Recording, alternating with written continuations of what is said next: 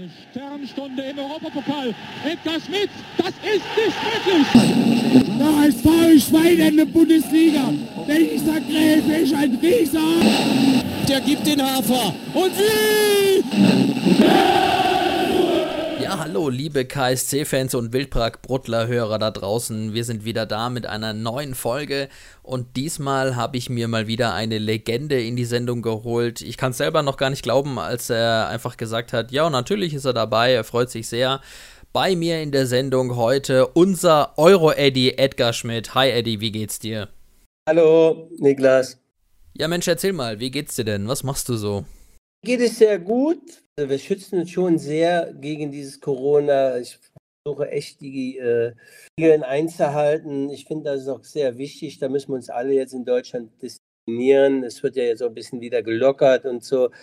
Aber wir leben, ich lebe auf der Ostalb. Äh, ich bin zwar während der Woche hier immer fünf Tage, vier, fünf Tage in Karlsruhe, aber ich habe äh, ein Haus auf der Ostalb, genau gesagt in Aalen wunderschön und dort leben wir sehr zurückgezogen und deswegen äh, alle gesund, Gott sei Dank, äh, zumindest von Corona, was Corona betrifft. Ist gut bei mir.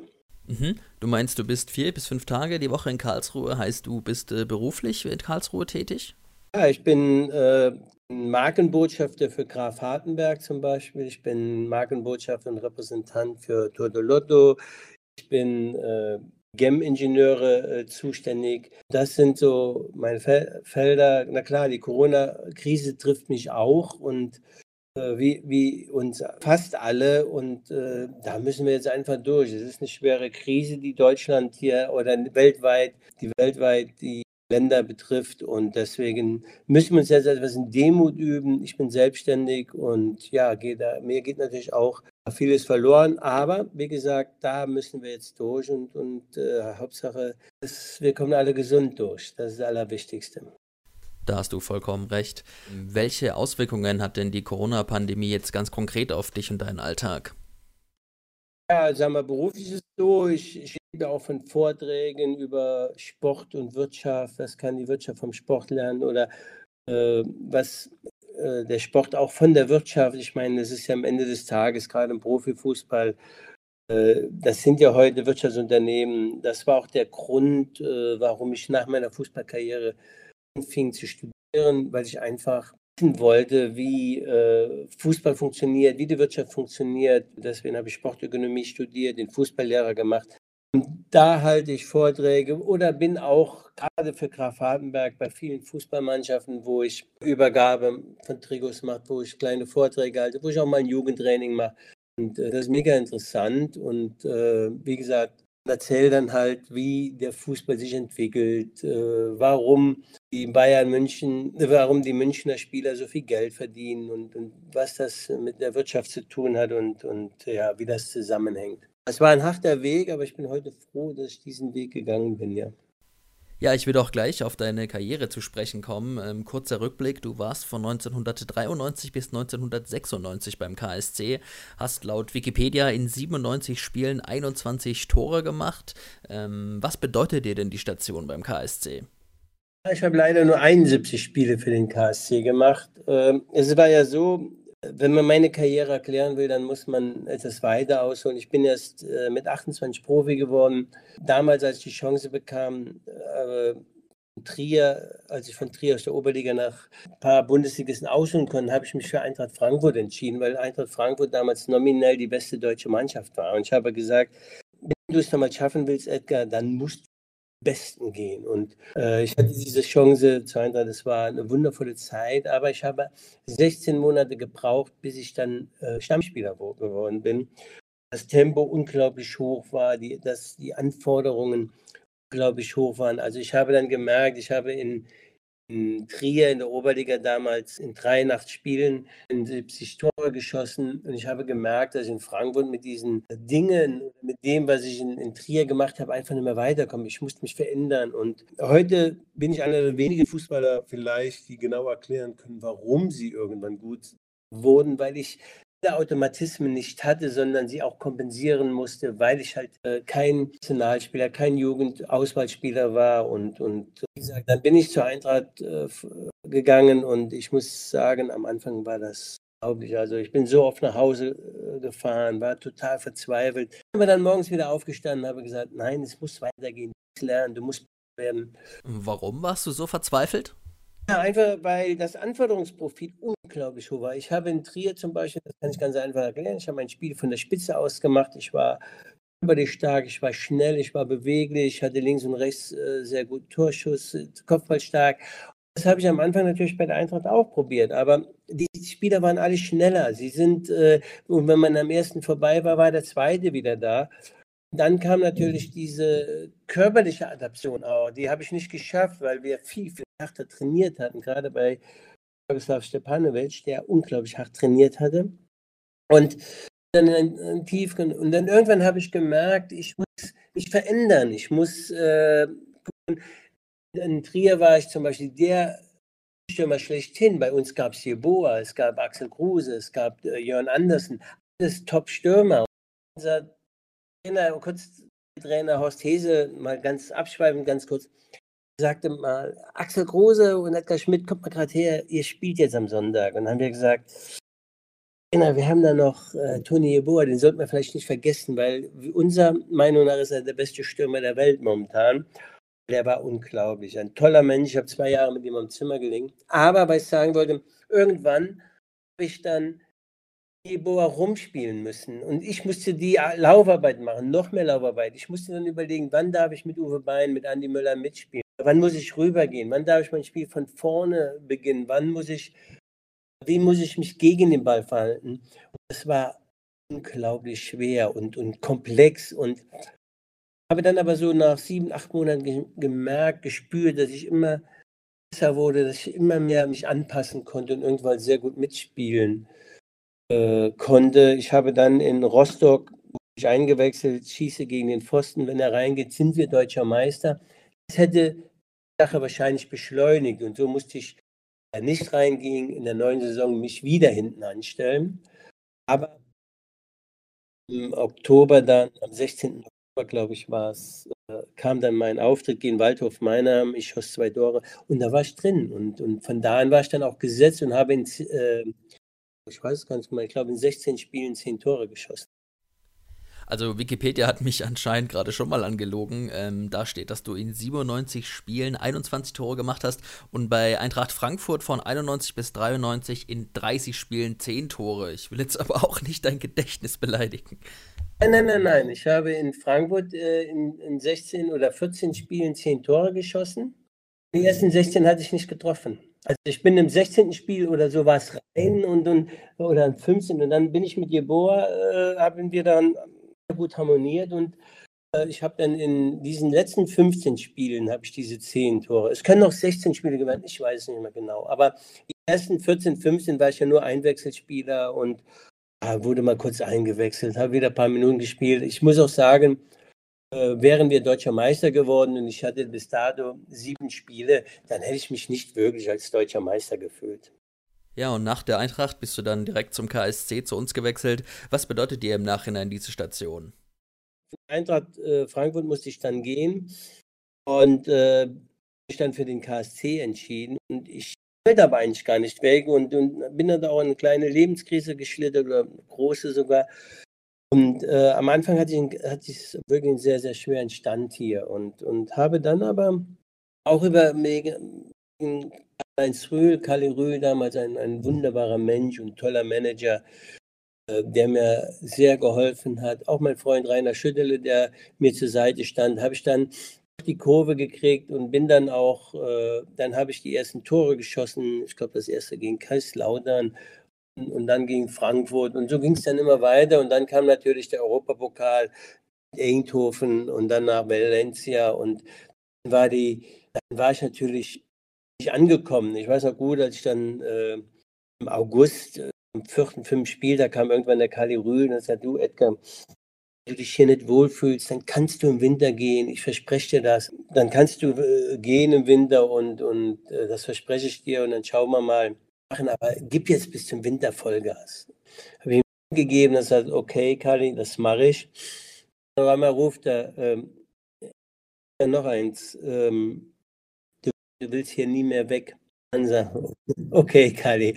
Äh, daran muss ich sehr, sehr oft äh, denken, wie er das zu mir gesagt hat. Und es war ja am Ende des Tages war es ja dann wirklich so. Ne? Mhm. Ja, jetzt muss ich natürlich das Sensationsspiel gegen Valencia thematisieren. Ich war damals 1993 äh, drei Jahre alt, habe das dem Sinne noch nicht so mitbekommen. Ähm, wie oft begegnet dir das Spiel noch im Alltag, sei es, dass du darauf angesprochen wirst oder selbst daran denkst? Eins sagen, ähm, wenn man mit 28 Profi wird, mit 29 sein erstes Spiel von Anfang an macht und als Kind schon immer geträumt hat, ganz Großes zu erreichen, und zwar Fußballprofi zu werden. Und äh, ist das natürlich das absolute Highlight. Wer hat das schon? Wer wird, äh, gab öfter große Spiele, große Ergebnisse, aber selten wird ein Spiel mit einem so wie das, äh, wobei die Mannschaft dann natürlich äh, sensationell gespielt hat und ich das Glück hatte, dass ich halt wirklich vorne gespielt habe und Tore machen konnte. Wie gesagt, als kleiner Junge wollte ich immer so gut werden wie Gerd Müller und, und das war auch mein Bestreben, es zu schaffen. Ich bin nicht so gut geworden wie Gerd Müller, aber Müller wäre ich nicht das geworden, was ich geworden bin. Und, und ich denke heute noch an diesen wunderbaren Stürmer, der, der seiner Zeit äh, fußballerisch 20 Jahre voraus war. Aber nicht nur mein äh, Idol, sondern vielen. Und dieses Valencia, nochmal zurückzukommen, ja, dann wurde ich Euro-Eddy und, und äh, hat mein Leben begleitet, das mein Leben lang, klar. Hm. An was denkst du zuerst, wenn du dich an diesen sensationellen Abend zurückerinnerst? Ich denke am meisten so am liebsten daran, wie ich nach dem Spiel auf der Bank saß, ganz allein in der Kabine. Diese Erhabenheit, so was haben, wovon ich immer geträumt habe, was, äh, dass es so groß werden würde, wie es heute oder danach geworden ist, das konnte ich ja, das konnte keiner ahnen. Ich wusste schon, es war schon was Außerordentliches, es war ein, ein, ein unglaubliches Spiel mit, äh, äh mit in einer unglaublichen Mannschaft, mit einem Team, wie ich, äh, das behaupte ich mal, es vorher und nachher wahrscheinlich nie mehr beim KSC gab. Und zwar nicht nur das Team selbst, sondern auch, was drumherum war, ne? dass die Verwaltungs-, äh, die, die Angestellten dazugehörten, dass äh, der Hüssin, der war damals schon dabei, die Biggie, die Waschfrau, und die waren alle, es war eine unglaubliche Einheit und es kamen Menschen, Team, was ich auch glaube, dass das so nicht mehr passieren würde, wenn man dran denkt, unglaubliche Spieler wie Oliver Kahn, Slaven Bilic, Wolle Rolf, Manny Bender, äh, Kiki Eriakov und viele, viele andere. Und dann die passen dazu noch Top-Leader und dann auch wiederum äh, Top-Mannschaftsspieler. Also es hat alles gepasst. Es war eine unglaublich tolle Mannschaft. Das, muss man, das beste Team, in dem ich je gespielt habe, auf ihrem Niveau hatte ich das mal mit Elvis Salmor. Das war auch ein tolles Team. Hm, du hast deine Mitspieler schon angesprochen. Zu wem von deinen ehemaligen Mannschaftskollegen hast du denn heute noch Kontakt? Ich habe nicht. Es ist ja so, dass man schon irgendwo auch Kollegen waren und sind. Ne? Aber man freut sich unglaublich, wenn man sich trifft, äh, die Allstars irgendwas machen. Ich kann ja leider nicht mehr spielen, aber dann gehe ich ab und zu mal hin. Da freue ich mich, wenn, wenn ich äh, Kiriakov, wenn ich Burkhard weiß ich öfter, ich sehe mit meinem Freund Rainer Schüttele telefoniere ich jede Woche mindestens einmal. Äh, man ändert sich sehr oft und telefoniere sehr oft und äh, Ike Hessler, ne, nicht zu vergessen. Also man hat schon noch Kontakte und äh, ja, aber es ist jetzt nicht so, dass in dem Sinne überall Freundschaft sind. Es sind welche zurückgeblieben, wie jetzt Schüttele oder Ike oder, oder auch Axel Kruse in Berlin. Äh, jetzt nicht äh, Ansonsten waren wir doch eher Arbeitskollegen. Wie war denn damals dein äh, Verhältnis zu Trainer Winnie Schäfer und ähm, habt ihr heute noch Kontakt? Ja, ich habe mit äh, Winnie Schäfer heute einen sehr, gutes, einen sehr guten Kontakt. Wir simsen, wir telefonieren ab und zu. Ähm, Winnie weiß es auch und heute lachen wir auch manchmal drüber. Winnie und ich waren natürlich schon zwei äh, sage ich mal, charakterstarke Menschen. Da, da hat es manchmal fürchterlich gekracht und ich habe ihm auch manchmal gesagt, was ich nicht gut finde oder, oder äh, das war, da war ich aber keine Ausnahme. Da, das hatten wir, dieses Team, die, das wir damals hatten, das war von unglaublich starken Charakteren. geprägt, angefangen von dem alles überragenden Oliver Kahn, der für mich ja heute noch, als ich den erstmal gesehen habe, da habe ich gewusst, dass, gesehen, dass das was außergewöhnlich ist. Sowas wird der KSC nie mehr bekommen. Das ist der beste Fußballer, den wir hier haben. Aber der war natürlich auch meinungsstark. Er war, äh, mit dem war auch nicht immer einfach Kirchen. Der Winnie hat es, oder Slaven Bilic oder Wollo Rolf, wie sie alle hießen. Aber der Winnie hat es immer wieder geschafft, diese Truppe zusammenzuhalten und hat, was fand ich unglaublich toll, er hat äh, diesen Spielern den Mut gegeben, Verantwortung zu übernehmen, hat gesa äh, oftmals gesagt, Jungs, ihr geht raus, ihr macht das schon. Und dann haben wir uns nochmal kurz zusammengestellt und äh, dann haben wir den Laden gerockt. Manchmal, manchmal besser, manchmal nicht so gut, aber in der Regel hat es dann doch überwiegend gut geklappt. Wie hast du denn damals Oliver Kahn wahrgenommen? Äh, hat er damals schon dieses Selbstbewusstsein, was er dann auch zu Glanzzeit seiner Karriere hatte, was ihn immer ausgezeichnet hat? Ähm, er war ja damals noch recht jung. Oliver Kahn war ein, er hat eine unglaublich gute Arbeitsmoral gehabt. Er war äh, hochtalentiert. Er war, glaube ich, äh, besessen. Er hat, wissen, es, weißt du, es gibt viele Spieler, die haben eine unglaubliche Leidenschaft. Das ist, äh, das braucht man. Aber Oliver war noch besessen und er hat vor kurzem am 125-jährigen Jubiläum gesagt, ähm, er hat den anderen diese Kraft gegeben, hat auch gesagt, diese Besessenheit hat er auf die anderen übertragen und hat dann gesagt, ja gut, der Edgar hat mir wahrscheinlich gegen Valencia besonders gut zugehört.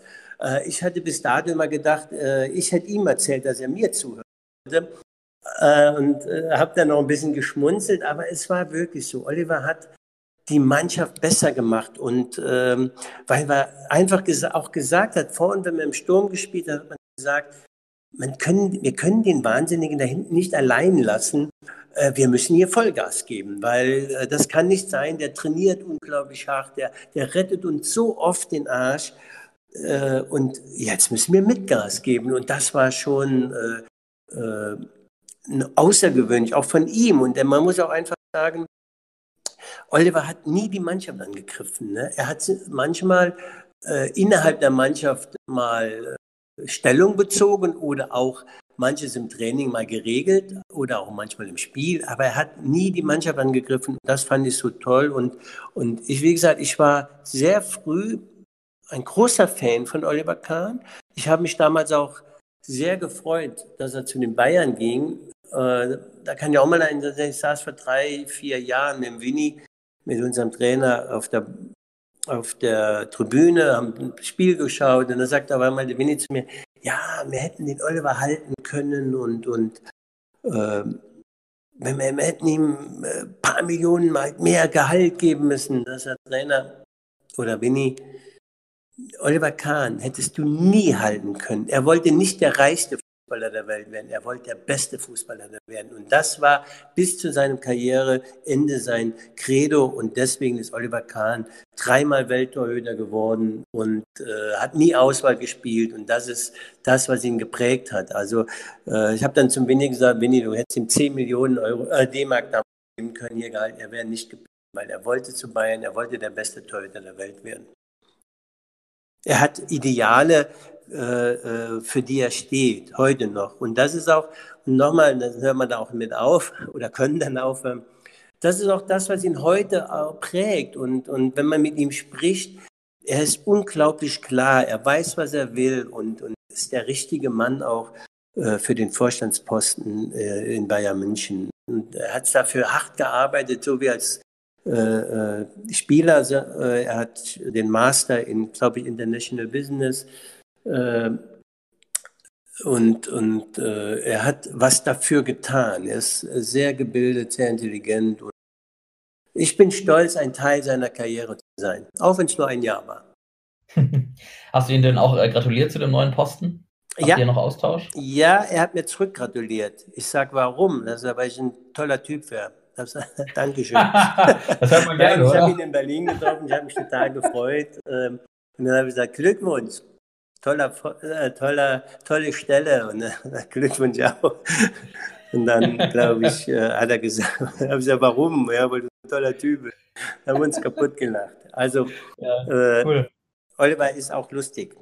Auch zur aktiven Zeit schon. Ja. Er saß ja rechts neben mir, da musste er ja lustig sein. Was ist so ein Moment in der Kabine, an den du dich erinnerst noch? Er kann sich da nicht mehr erinnern. Ich kann es aber erinnern. Äh, es war nach Valencia, wurde ich ja früher ausgewechselt. Nach dem Spielende bin ich ähm, in die Kabine gegangen. Ich saß dann dort und es war ein unglaublich tolles Gefühl. Es war so eine Erhabenheit. Also ich saß dann da und, und habe so gedacht, boah, Edgar, davon hast du immer geträumt. Einmal so ein großes Spiel. Das ist so ein großes Spiel äh, werden würde. Das wussten wir auch nach dem Spiel nicht. Das konnte keiner wissen. Aber es war schon was Außergewöhnliches. Und als dann ich so da saß und für mich hin geschwelgt habe, und dann kam Oliver rein und dann setzte er sich da hin und wir waren ganz allein in der Kabine und irgendwann beim Ausziehen sagte er dann, äh, Schmidt, geht doch. Sag, ja, danke, danke Olli und Oliver.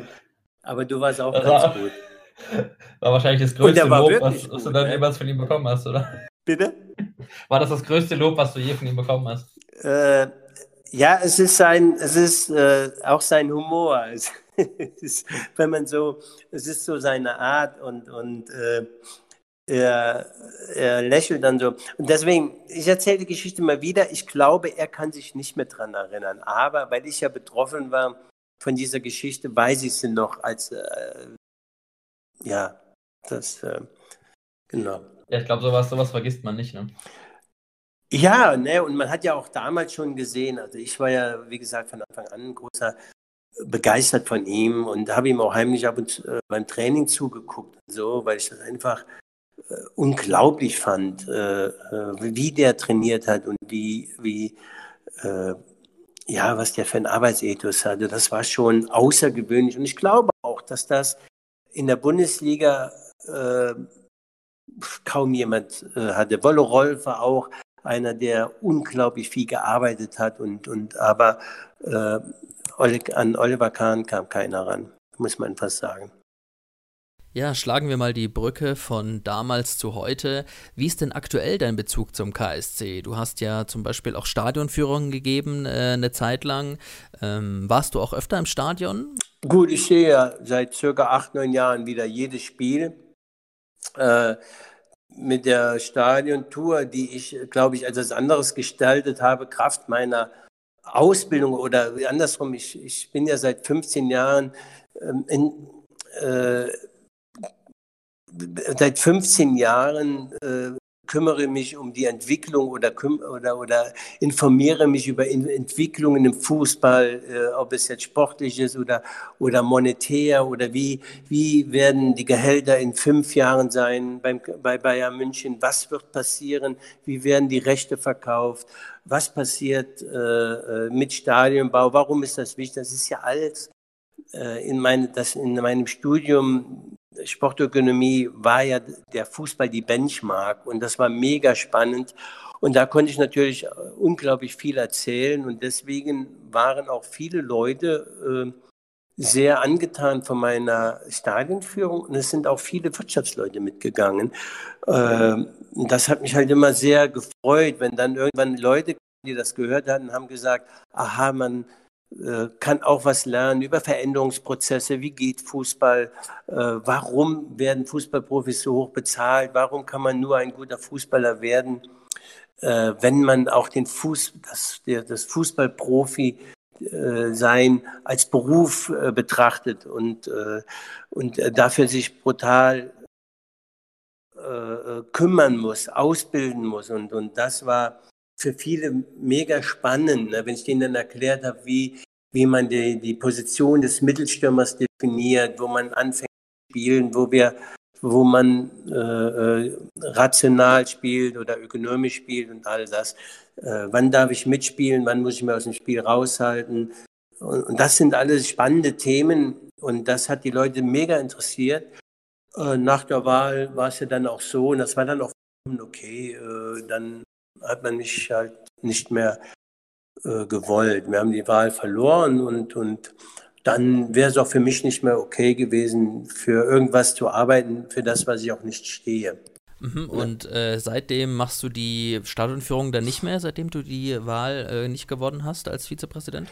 Dann nach Montags äh, war dann Schluss, ja genau. Samstags war die Wahl, Montags war Schluss und heute macht das mein Freund äh, John Dundee, äh, der das mit Sicherheit ein bisschen anders macht, aber er ist ja ein unglaublich feiner Kerl, der viel zu erzählen hat und ich glaube, dass auch John Dundee äh, das sehr, sehr gut macht, ne? es, äh, weil er unglaublich sympathisch ist. Er war mein direkter Konkurrent und er sagt heute noch, äh, lieber Edgar, ich danke dir dafür, dass du mir früher geholfen hast. Er, ja, super. Das ist der Dank dafür, dass du mir den Platz weggenommen hast als junger Kerl. Äh, schon dann die, aber ein ganz, ganz feiner Kerl, den durften wir ja auch zu unserer allerersten Folge ja. begrüßen und kennenlernen. Ähm, wirklich, wirklich ein toller Typ. Hat uns auch ja. damals zum Grillen eingeladen. Ähm, wirklich ein feiner Kerl. Toll, ne? das muss man wirklich sagen. John war schon als Spieler äh, eine außergewöhnliche Persönlichkeit, in sich etwas labil, aber vom Talent her, und das weiß er heute auch, und ich rede ja oft mit ihm, ich habe ihm immer gesagt, du John, richtig gut werden will, dann musst du den Beruf Fußball auch als Beruf begreifen. Und ähm, aber das ist trotzdem, dafür ist er, er ist trotzdem ein wundervoller Mensch. Und er kam damals äh, mit einer Wucht um die Ecke, die ich als 33-Jähriger, da konnte ich nichts mehr entgegenhalten. Das war einfach so. Und das habe ich auch schnell kapiert und, und ähm, habe dann gesagt, du, jetzt hörst du ein bisschen auf mich und dann kann aus dir was werden. Aber der Kerl hat ja nicht auf mich gehört. ne, aber ein feiner Kerl.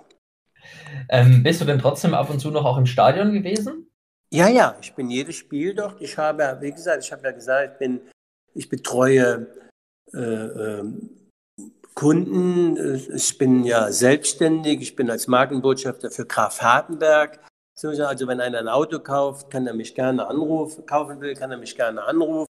Ich bin bei Totolotto Repräsentant, ich bin Repräsentant von Totolotto und dann auch natürlich von der GEM, ja klar. Und äh, ansonsten halte ich Vorträge über Veränderungsprozesse, Wirtschaft, Fußball, wie geht das äh, und was kann die Wirtschaft aus dem Fußball lernen und umgedreht auch. Ne? Mhm. Spannend. Ähm, also würdest du auch in Zukunft wieder ins Stadion gehen, wenn es wieder weitergeht und ja, ja, gehen darf? Ich, ja, ich muss ja, äh, bin ja doch, wie gesagt, involviert auch. Äh, das eine hat ja mit dem anderen nichts zu tun. Ne? Das ist ja äh, deswegen, das wäre ja kindisch. Du hast ja selber viele tolle Momente im Stadion erlebt, Valencia unter anderem natürlich. Ähm, hast auch Stadiontouren gegeben ähm, eine Weile. Wie stehst du denn zum Stadionneubau?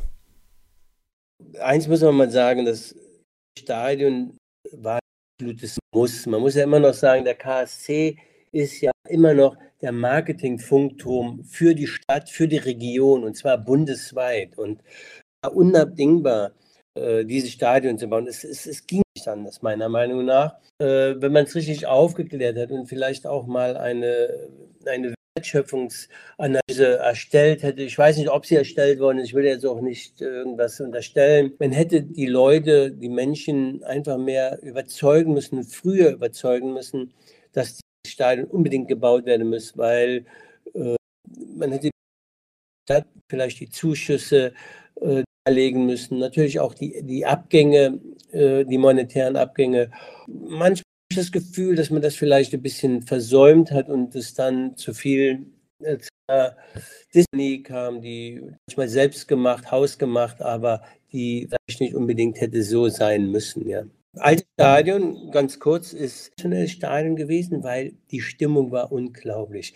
Uns war es ja sehr oft ausverkauft und äh, ich habe das Gefühl gehabt, wenn man auf dem Platz stand, als wenn diese, diese eine, die Haupttribüne, das diesen ganzen Stimmung auffangen würde und es widerschallen würde. Also ich fand die Stimmung immer sehr, sehr gut. Also besser wie in Frankfurt im Waldstadion. Falls jetzt hier auch Ultras zuhören, die hören das sicher gerne. einfach so. Wir hatten eine unglaubliche, die unglaublich Stimmung gemacht hat. Allein schon, jedes Spiel fing ja immer damit an, dass man Rainer Schüttele besungen hat. Und ja, das muss auch, und diese Fankurve ging ja damals in diese gerade hinten noch rein. Also das war schon äh, außergewöhnlich. Aber trotz äh, freue ich mich auf das neue Stadion. Ja, ich muss sagen, ich freue mich auch echt riesig aufs neue Stadion. Ähm, ich finde es auch total geil, wenn man jetzt mal aktuelle Bilder ansieht, wie schnell das da vorangeht. Äh, ziemlich rasantes Tempo, mit dem die jetzt da das Ding hochziehen, die Gegengerade. Rasant geht es auch mal wieder bei uns intern im Verein zu. Ich habe auch schon nie den äh, Mitgliederbescheid bekommen. Ähm, 15. Mai ist ja Mitgliederversammlung. Es geht um die Planinsolvenz im Verein. Äh, die Mitglieder sollen mit abstimmen dürfen. Ähm, was würde das denn für den KSC bedeuten, diese Planinsolvenz und wie ist da deine Meinung dazu? Ähm, ja, sag mal, es, wäre immer besser gewesen, wenn man äh, präventiv gearbeitet hätte und man müsste gar nicht über solche Themen reden. Ne? Ich meine, äh, der Schuldenstand des KSCs ist schon enorm. Ähm, es steht brutal unter Druck, aber das hat auch vieles mit strategischen Fehlern zu tun. Und, und heute merkt man ja, es eskaliert, es, es ist totale Unruhe seit Jahren im Verein.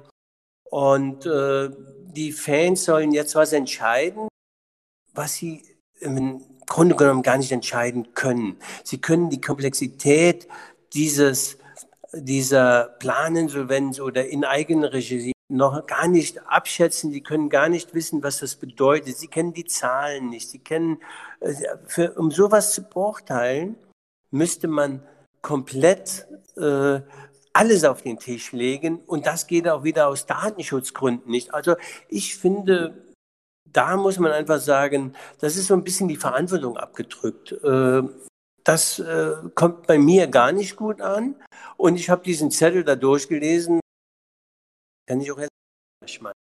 Ähm, angeblich soll jetzt was auf der Homepage stehen, aber äh, da kann man ja auch nicht genauer rein. Ich habe es noch leider, ich habe es noch nicht gelesen, ich kam noch nicht dazu. Und äh, also ich bin der Meinung, dass das, dafür haben die Mitglieder die Gremien gewählt und die müssen in Verantwortung stehen und die müssen mit Top-Experten entscheiden, wie muss man weitergehen. Natürlich ist eine Insolvenz immer schlecht. Es gibt immer Verlierer, weil man muss den Gläubiger sagen, sie müssen verzichten, sie müssen, und man verbrennt halt auch viel. Ne? Es ist natürlich immer schöner, wenn man wenn man nicht in Insolvenz gehen muss, ob das ein Unternehmen ist oder ob das äh, Fußballvereine sind, die ja Unternehmen sind. Und deswegen äh, wäre, kann ich da auch schlechter, ich weiß auch noch gar nicht, wie was ich dazu sagen soll oder wie ich entscheiden soll nächste Woche. Ich kann das gar nicht sagen. Äh, ich werde mich aber nochmal einlesen. Ich, gut, ich kenne halt mehr Zahlen äh, wie der normale Fan, sage ich jetzt mal, aber trotzdem eine Insolvenzvermeidung, ja, ist eigentlich immer besser, aber wenn es nicht anders geht, muss man auch diesen bitteren Weg dann gehen. Am Ende, am Ende des Tages muss der KSC sich wieder so aufstellen, dass er wieder aus sich raus leben kann. Und das machen sie seit zehn Jahren nicht. Das ganz klar sagen. Sie können nicht, sie leben nicht aus dem operativen Geschäft, weil man viele, viele Fehler gemacht hat. Man meldet die U23 ab. Man hat die Jugend vernachlässigt. Es kommen keine Jugendspieler mehr raus. wenn sie rauskommen, hat man nicht den Mut, sie in die erste Mannschaft, in der Lizenzspielermannschaft einzubauen. Äh, das sind alles Sachen, wenn da keine Änderung herbeigeführt wird, dann kann man das Buch zumachen, da wird der KSC sich nie erholen. Sie müssen endlich mal lernen, der KSC ist ein Unternehmen, was Geld verdienen muss, so wie jedes Unternehmen. Da muss man Lösungen suchen und wenn man die nicht findet, dann muss man hoffen und beten, dass man noch ein paar Günter Pelaskis findet. Ja, du hast ein paar Fehler gerade schon angesprochen. Ähm, jetzt aber mal ohne Einzelpersonen anzuprangern oder mit dem Finger auf sie zu zeigen. Ähm, welche strategischen Fehler wurden denn gemacht? Vielleicht auch für die Fans zum Verständnis, ähm, dass man solche Fehler in Zukunft ähm, besser nicht mehr machen sollte, wenn andere Leute an der Macht sein sollten im Verein. Ach so, ja. Der Fakt ist, dass man erstmal eine Kultur des Vertrauens wieder schaffen muss, dass man die Sponsoren mitnimmt, dass man äh, der, der, dass der, der, der Verein, der KSC sich der gesellschaftlichen und sozialen Verantwortung auch bewusst ist und nicht überall äh, äh auf Kriegsfuß mit, mit der Stadt, mit, äh, mit, äh, mit den Partnern ist und so. Das macht man einfach nicht. Da muss man andere Lösungen suchen. Dann muss man auch konzeptionell sich wieder neu aufstellen und sagen, hallo Jungs, wir brauchen keinen 30-Mann-Kader. Wie kann ich meine Profimannschaft rentabel machen? Äh, wie kann ich vielleicht, äh, sag mal, Karlsruhe hat ja die, die Möglichkeit, durch die äh, Medien, die, die geringe Medienpräsenz, die ist ja hier sehr nicht unterentwickelt, aber sie ist doch sehr brav. Sie sind für den KSC. Es gibt, es gibt keine, äh, keinen medialen Druck und da kann man doch die Spieler und die Personalpolitik so gestalten, dass die Spieler wachsen können. Also mit kleinen Kader arbeiten, mit äh, Mittelachse Top-Spielern arbeiten, äh, die vielleicht mehr verdienen als andere, aber die so gut sind, auch charakterlich so gut, dass sie andere wieder besser machen, dass sie äh, und dann natürlich viel, mit vielen jungen Spielern arbeiten. Heute, wir sind bei 29 Jahren im Schnitt, Durchschnittsalter. Ein Ausbildungsverein kommt man auf 24 Jahre. Äh, das muss das Durchschnitt sein. Das heißt, äh, in, in, dann muss man mit vielen jungen Spielern arbeiten, mit äh, sogenannten polyvalenten Spielernamen. Das heißt, äh, wenn die einen kleinen Kader haben, muss der rechte Verteidiger vielleicht auch am linke Verteidiger spielen können, weil er gut ausgebildet ist. Und solche Sachen muss man machen, um am Ende des Tages rentabel sein zu sein. Und dann muss man unglaublich viel Geld in die Ausbildung der Trainer, der Spieler ein und sie müssen alle verpflichtet werden nach der Spielidee, Spielphilosophie des KSC, also Beruf was auf, fußt auf die DNA des KSCs. Das ist sehr komplex, da muss man sich lange, lange Zeit mit auseinandersetzen. Man muss viele Menschen mit ins Boot nehmen und auch die Jugend. Jeder muss die DNA des, von klein auf des KSCs kennen und leben. Und äh, wenn das nochmal passiert und wir den Mut haben, junge Menschen, quasi Rookies nach oben zu holen, äh, Trainingseinheiten mit der U19 äh, äh mit der U19 äh, fast gleich mit, der, mit den Profis zu machen, dass sie auch mal wechseln können oder so. Weil im kleinen Kader äh, äh, passiert es immer mal, dass fünf, sechs Spieler verletzt sind. Dann braucht man ju, äh, äh, äh, junge Spieler. Also eine sehr nachhaltige Verzichtung des Nachwuchsbereichs in die Lizenzspielerabteilung. Ne? Und dann diese Top-Talente nochmal individuell ausbilden, aber auch die Spieler und die, äh, nicht nur die Spieler, auch die Trainer. Ne? Das ist, und dann meiner Meinung nach brauchen wir ein regionales, was ich eben gesagt habe, Ledige Bulbao, wir brauchen einen massiven Auf- und Ausbau des Scouting-Systems. Von klein auf, die, die schon in den Grundlagenbereich müssen wir sagen, das sind die besten Bewegungstalente. Da müssen für viele sammeln, Kooperationen mit den Vereinen schaffen. Das sind so Sachen, die man angehen muss. Die, und dann kann auch der KSC innerhalb kürzester Zeit wieder erfolgreich werden.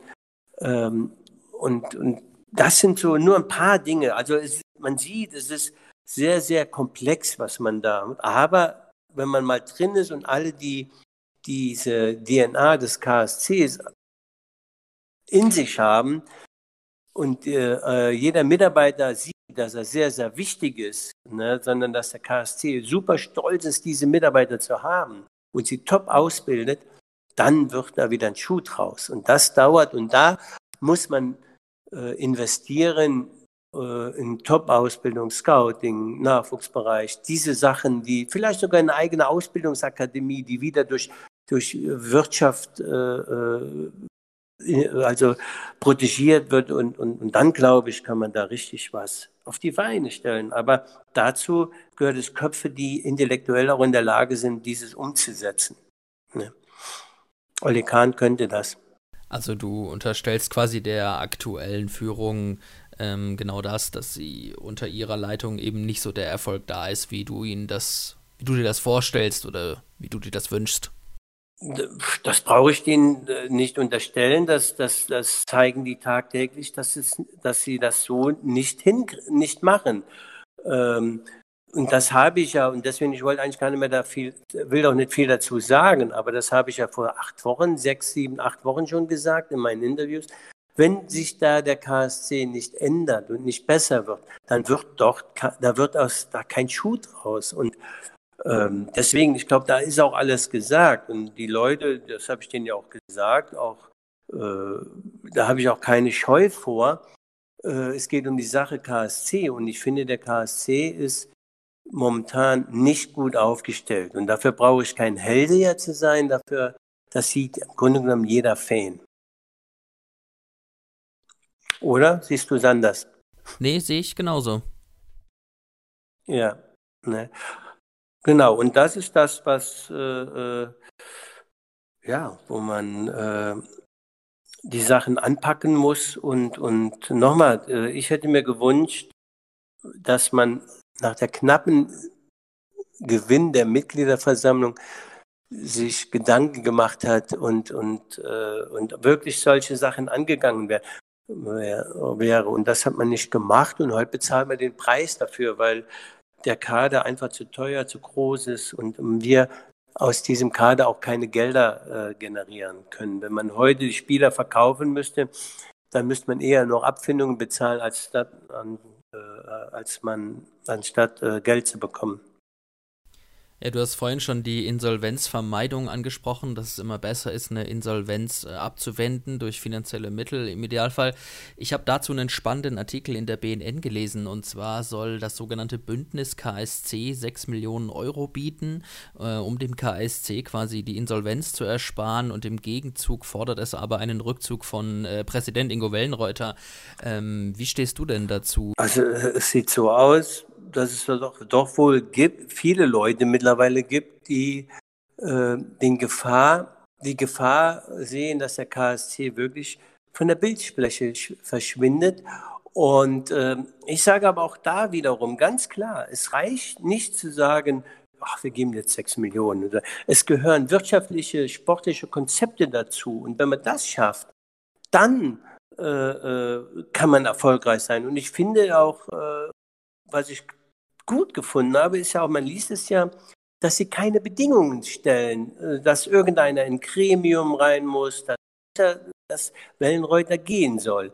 Äh, oder äh, das ist die, die Hauptbedingung. Aber ansonsten, wenn am Oktober Wahl ist, dann wird, da steht nicht die Bedingung drin, ja, der muss Präsident werden, nur der oder der.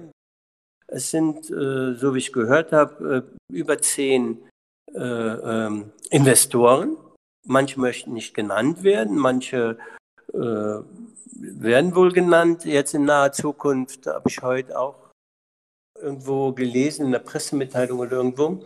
Und äh, ja, und das, und da muss man schauen. Und, und äh, jetzt ist Wellenreuter im Zug und, und er hat jetzt eine Verantwortung, wenn er zurücktritt, dann äh, Klar, dann, dann steht die Gruppe, die Investorengruppe in der Verantwortung, äh, dieses Geld zu liefern und die Leute, die dann das umsetzen müssen, ebenfalls. Und äh, wird Willenreuter als Präsident bleiben, steht er in der Verantwortung, den Laden äh, in die richtige Richtung zu lenken. Und nicht hat er ein riesiges, großes, massives Problem. Das ist einfach so. Und äh, dann muss man sehen, was passiert. Ja. Weil dann wäre es besonders schlimm zu sagen, äh, wenn Wellenreuter das jetzt nicht schafft, äh, ja, äh, sagt, ich bleibe Präsident und es nicht schafft und der Verein dann in die Insolvenz geht, äh, das wäre natürlich ganz, ganz bitter, ja. Also es ist, äh, es bleibt spannend, denke ich. Ja, es bleibt bestimmt spannend. Ähm, es ist ja immer spannend beim KSC, sei es sportlich als auch intern, immer was los bei uns. Ähm, angenommen, Ingo Wellenreuter würde zurücktreten und es würde irgendwann wieder zu Neuwahlen kommen, würdest du dich als äh, Vizepräsident wieder zur Wahl stellen? Nee, nee, nee, nee. Ja, da bin ich ganz ehrlich. Äh, es gibt, ich habe kandidiert, weil ich von Martin Müller total überzeugt war und bin. Ne? Er ist ein sehr, sehr erfolgreicher Unternehmer. Er hat klare Ideen, klare Strukturen und äh, das hat mir von Anfang an imponiert. Seit Jahren, seitdem ich ihn kenne. Und da stehe ich auch zu. Ich bin äh, befreundet, sehr gut befreundet mit Martin Müller. Und äh, ich werde definitiv für kein Amt kandidieren. Ich habe auch mal gesagt, dass ich nicht äh, auf, einer auf einer Versammlung, dass ich nicht mit Wellenreuter kandidieren würde. Da habe ich, bin ich, habe ich einen großen Fehler gemacht. Das ärgert mich heute noch. Ich habe gegen meine Grundsätze äh, gehandelt und trotzdem dann auf der Mitgliederversammlung gesagt, ich mache es, weil man mir von allen Seiten gesagt hat, Edgar, du musst, dann meinen sie alle, du hättest es nur wegen Martin Müller gemacht und, und äh, du musst es für den KSC tun. Und dann bin ich quasi, ich nenne das für mich umgekippt. Das ärgert mich heute noch, weil am Ende des Tages äh, wusste ich, da gehöre ich gar nicht mehr hin. Das ist nicht, das sind nicht meine Ideen, das ist, äh, und ich habe ganz klar gesagt, in dieser, bei dieser Fanveranstaltung, ich mache es nicht, habe dann abends Ja gesagt und hab, war heilfroh, dass ich nicht gewählt worden bin. Aber da habe ich mein Ei ins Nest gelegt. Das ärgert mich heute noch. Und äh, äh, ja, das äh, ist im Grunde genommen nicht das, wofür ich stehe, sondern man kann sich bei mir auf mein Wort verlassen. Und deswegen sage ich aber auch heute nochmal ganz klar, ich werde kein Vizepräsident oder in irgendeinem Gremium. Äh, äh, das, äh, da werde ich, wird man mich nicht finden. Also kein Vizepräsident, definitiv nicht, egal wer es wird. Okay, ähm, jetzt hast du aber trotzdem doch schon sehr konkrete Baustellen beim KSC genannt, ähm, wo es noch hapert. Könntest du dir denn vorstellen, in irgendeiner Art und Weise in beratender Form tätig zu sein im Verein oder für den Verein? Boah, das, das ist jetzt irgendwie, sagen wir mal, ganz weit weg, ne? weil da habe ich noch keinen gedacht. Es ist für mich ja mega spannend, die, den Fußball zu sehen, auch jetzt in dieser Corona-Zeit, den Fußball äh, äh, wir haben es ja gestern schon diskutiert. Was passiert in den nächsten Wochen? Ist es richtig, dass der Fußball wieder anfängt? Und da kann ich mich, wenn es sein muss, einen ganzen Abend mit beschäftigen, weil ich das mega spannend finde, weil ich ja auch, äh, ich freue mich total, dass es wieder losgeht, weil auch, aber ich kann es genauso gut in dem Fall verstehen, wenn die Leute sagen, ah, nee, das ist nicht richtig, wir haben andere Probleme. Aber viele Menschen, Fans sehen halt nur die Top-Verdiener, die dort spielen.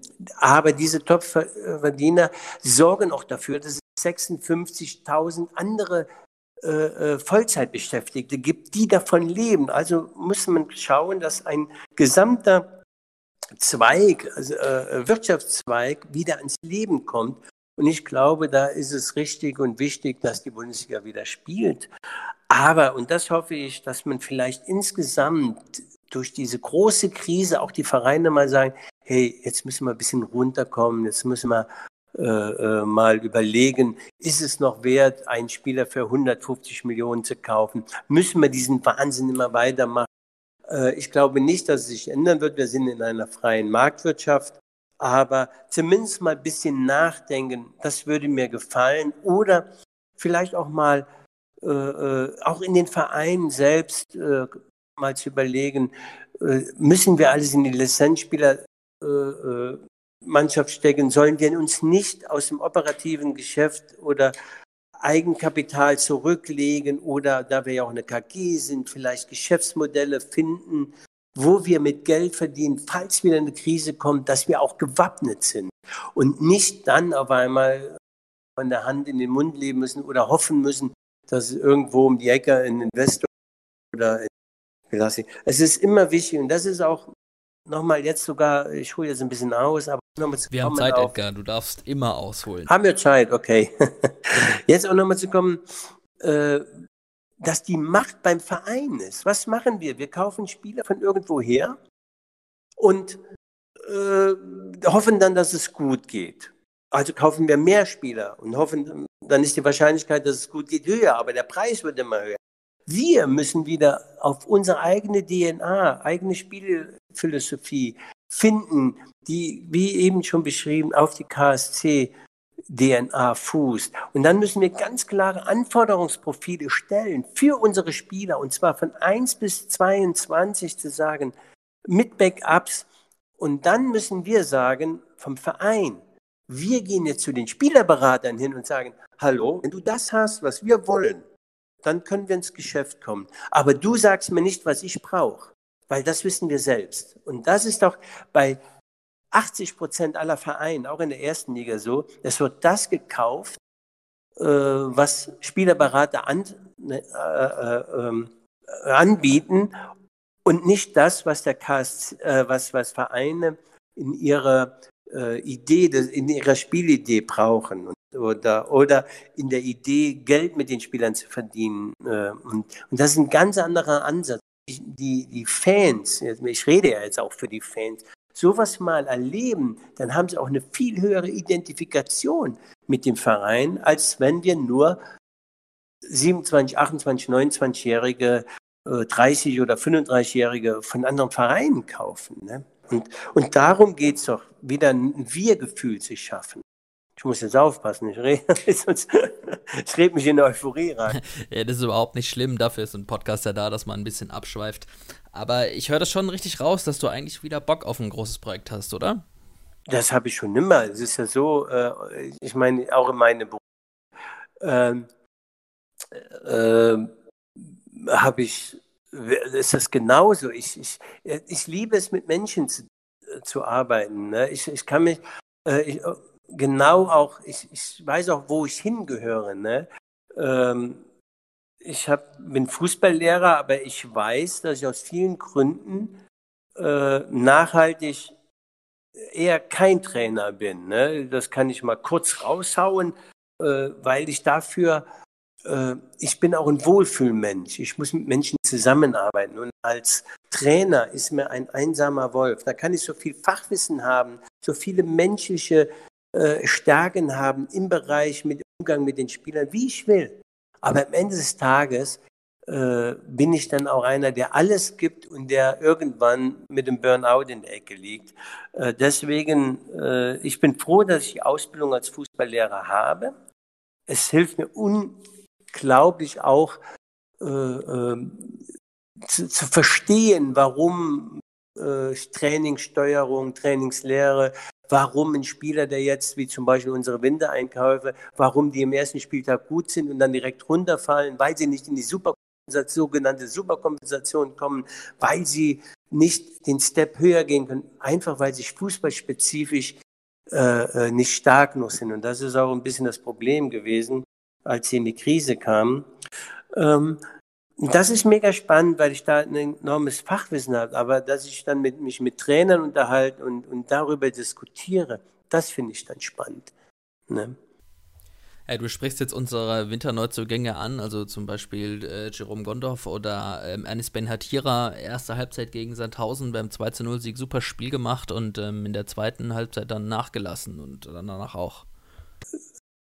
Gouye genauso, das ist normal. Das ist ganz normal. Alle drei haben lange, lange Zeit nicht gespielt und dann kann auch die anderen Spieler, die dann noch dazukommen, die auch vorher nicht gespielt haben, auf einmal sollen die spielen. Das ist, es ist immer schwierig, wenn du lange nicht gespielt hast, weil du der Fußball, auch das Fußballtraining an sich ist ja sehr komplex und, und wenn du ähm, die das Problem ist halt immer diese peripheren Muskelnpartien, die du nicht so oft gebrauchst und die du aber im Fußball durch die unglaublich vielen Bewegungen, rückwärtslaufen, springen, gehen, laufen, alles was dazugehört, äh, machst. Und dann äh, rauben dir die Kraft, weil, weil du dich halt nur über die Hauptmuskeln bewegen kannst. Und sind aber nicht nur entscheidend, sondern auch die anderen Muskeln. Und die übersäuern dann und, und das ist das ganz normale Problem. Äh, was viele haben, wenn sie lange Zeit nicht gespielt haben. Die, die gehen auch vom Kopf her, die sind mental stark, man das erste Spiel super und spüren aber dann, dass sie das ganze Nervensystem nicht mehr nach oben kriegen und, und dann auch sehr, dass sie müder werden und nicht die Leistung nochmal toppen können. Ähm, ähm, da ist es dann oft so, wie auch bei unseren Jungs, das sieht man ja einfach. Das ist ja kein, äh, kein äh, das habe ich ja jetzt nicht erfunden, das sieht man einfach äh, da, äh, das ist halt ein großes Problem. Und dann bei älteren Spielern noch größer, weil sie nicht schneller, weil sie langsamer regenerieren. Mhm. Naja, gut, nichtsdestotrotz, jetzt geht es am 16. Mai weiter. Spiel gegen den SV Darmstadt. Ähm, es ist natürlich so gut wie unmöglich, das zu tippen, aber was ist dein Bauchgefühl? Was glaubst du? Ich kann mir sagen, ich kann, ich kann dir sagen, was ich mir wünsche. Ich wünsche, dass wir gewinnen. Ja, das wünsche ich mir auch. Da sind wir schon mal äh, zu zweit. Ja, genau. Ne, da, da sind wir uns alle einig. Ne? Und, ähm, aber jetzt von deinem ähm, Fußballfachwissen ähm, her, auch was du jetzt gerade gesagt hast über Regeneration, ähm, über die über die Kader, du hast dich ja mit dem. Kader auch befasst. Ähm, was glaubst du, wie, wie ist der Zustand der Mannschaft oder wie ist der, die Mannschaft allgemein gerade so drauf? Also eins muss man sagen, die Mannschaft ist ja in sich charakterstark. Es ist nicht so, dass die nicht wollen, aber sie haben ein großes Defizit. Sie sind halt nicht so jung. Sie können es im ersten Spiel hoffentlich hinkriegen, dass sie erstmal gewinnen und dann vielleicht in einen positiven Flow kommen. Äh, das wäre schön. Dann ist alles möglich. Äh, dazu wäre es natürlich auch toll, wenn das ganze Umfeld im KSC positiv auf die Mannschaft wirken würde, weil am Ende des Tages spielt man das, was man denkt. Und wenn man äh, positiv denkt, das ist jetzt immer, ich kann den Spruch nicht hören, aber wenn man sich positiv auf die Sachen, eine grundpositive Einstellung hat und, und sagt, ja, ich freue mich drauf und gehe so, ist da unglaublich viel geholfen. Ne? Äh, so wie am Anfang des ne, wo man auch knappe Spiele oftmals entschieden hat für sich.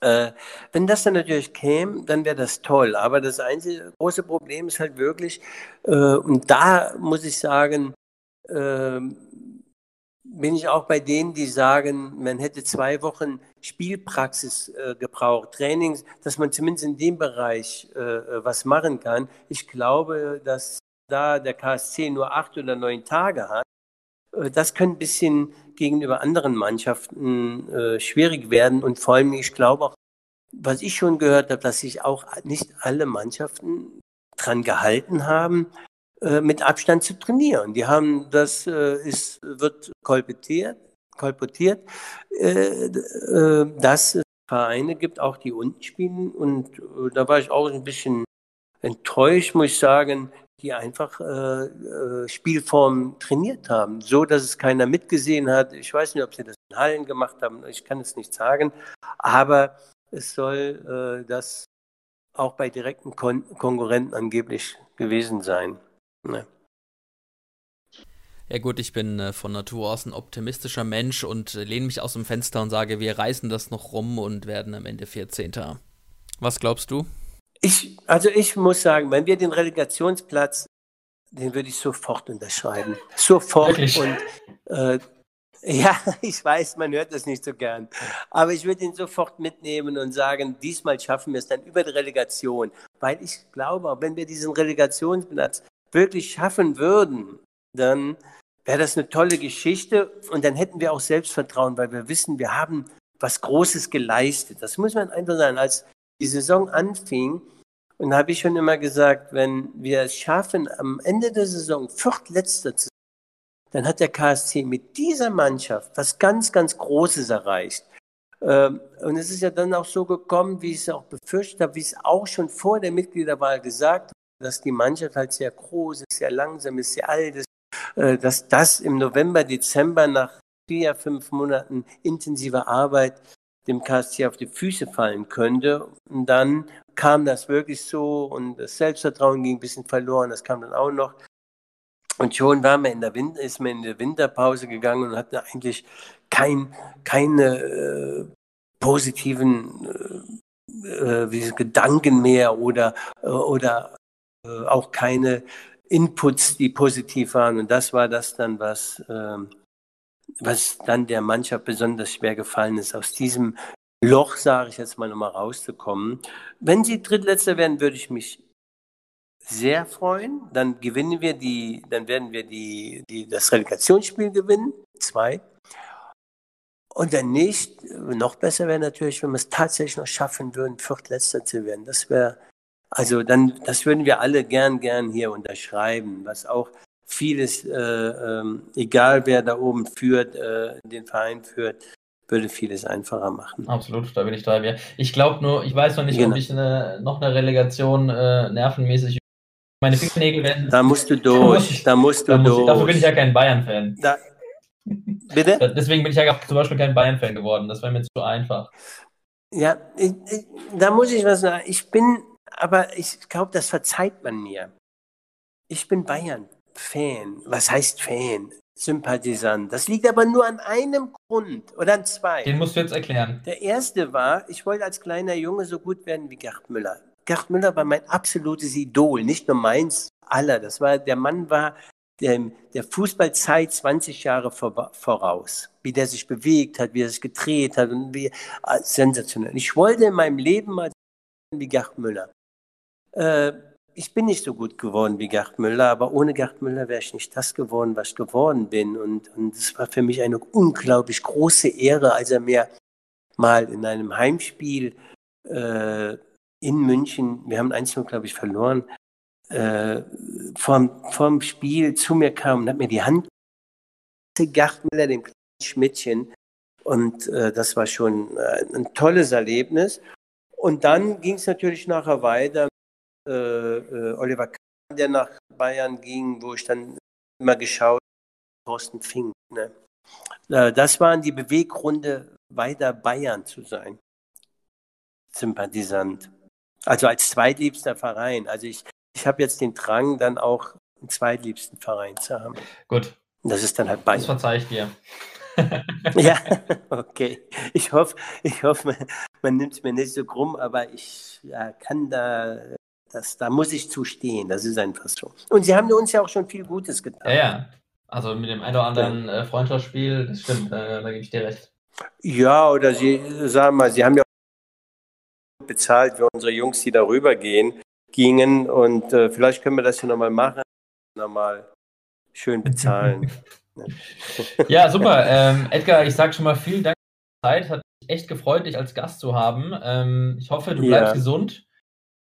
Und ähm, ja, dir du auch. vielen Dank und ich wünsche dir weiterhin alles, alles Gute für deinen Weg und würde mich freuen, wenn wir uns mal persönlich in Karlsruhe sehen. Ich bin zwar leider nur noch selten in der Heimat, aber wenn ich dann doch wieder da bin und mal wieder ins Stadion kann, dann können wir uns ja gerne ja. mal auf einen. Du kannst jederzeit, du hast ja meine Nummer, sonst könnte mir jetzt nicht reden. Du kannst mich jederzeit anrufen und ich freue mich und auch an die Fans, Jungs, bleibt gesund gibt Acht auf euch. Das ist das Allerwichtigste. Alles andere, das habe ich auch im Leben erlebt, kriegen wir geregelt. Wir kriegen Fußball geregelt, aber Gesundheit kriegen wir am Ende des Tages nicht geregelt. Und ähm, ja, und ich muss auch sagen, KSC geilste Publikum ever, das muss man wirklich sagen.